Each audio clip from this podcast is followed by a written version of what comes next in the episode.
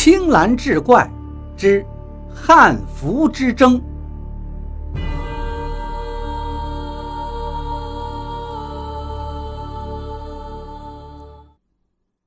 有机会换掉这件汉服的人屈指可数，那也就是说，下血咒的人就在他们身边。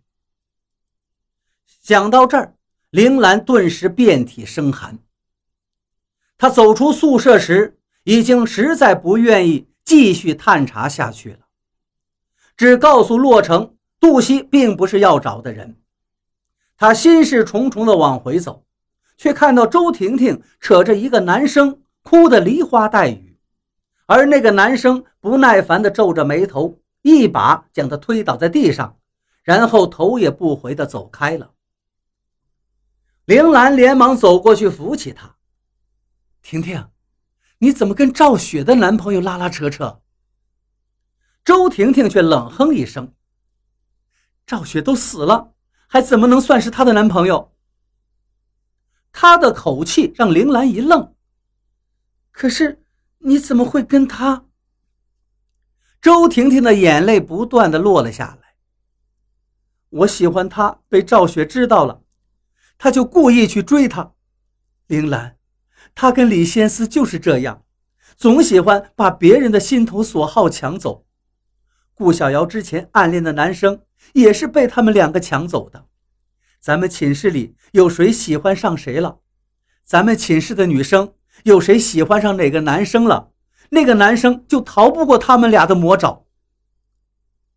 铃兰沉默了，她还天真的以为那些人不会对自己寝室的人下手。他安抚着周婷婷，跟她一起回到宿舍里。杜威正在翻李仙思的抽屉。你在做什么？铃兰惊问道：“杜威的手一抖，我我看李仙思都走了，想给他之前要追的那个男生送点东西做个纪念。”周婷婷冷笑一声，也没说话。凌寒这才放下心，走过去陪着他一起整理。你知道他这次要追的是哪个男生吗？因为害怕赵雪也来掺和，李先思是从来不说关于那个男生的事儿的。杜威翻出几张照片递给他，喏，就是他。我曾经远远的见过他们俩一次。铃兰一看照片上的男生，脑袋里嗡的一声，顿时混沌不堪了，竟然是洛城。铃兰失魂落魄地回到了自己的床上，还是不敢相信眼前这一切。李仙思追的是洛城，可为什么他去找洛城时，洛城明明知道遇害人就是他，而他却只字不提呢？他想起来第一次去找洛城时，离开时他说的话。原来关于血汉服的传说是真的。血咒果真灵验，他又想起了杜西，慌张地跟他辩解：“我不知道什么是血咒啊。”铃兰认识洛城以来，他一直醉心于这些奇奇怪怪的东西，想要去证明他们的存在。而李仙思出事的那天早上，或许是去找他，洛城借机就把血汗符给了他，不可能。他又反驳了自己：洛城怎么会因为这种原因去杀人呢？他想遏制住自己这种想法，可越这样，这种想法却越像藤蔓一样紧紧地围绕在心中，挥之不去。铃兰坐立不安，思前想后，他上网输入了洛城的名字，发现了洛城的博客。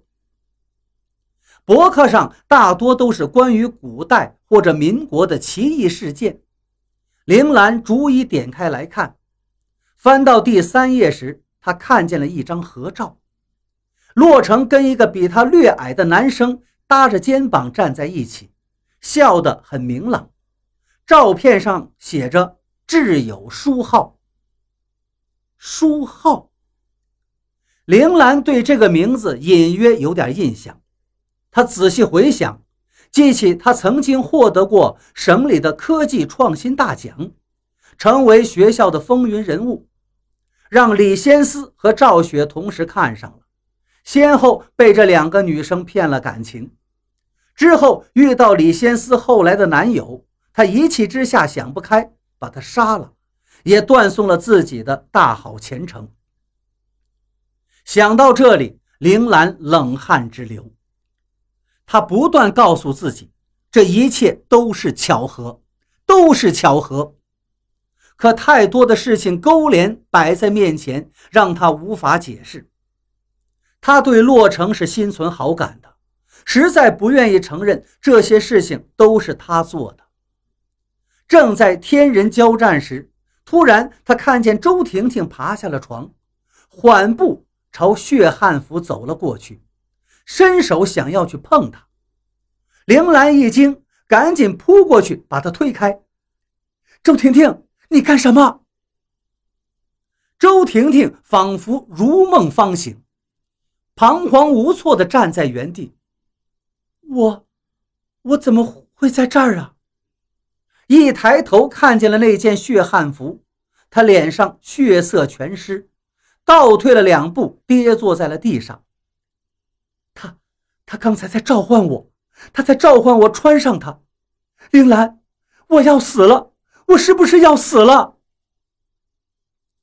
不能再等了，眼前这一切让铃兰做出了决定。必须马上结束这件事情。他面色一凛，嘱咐杜威一定看好周婷婷，然后便跑进了夜色中。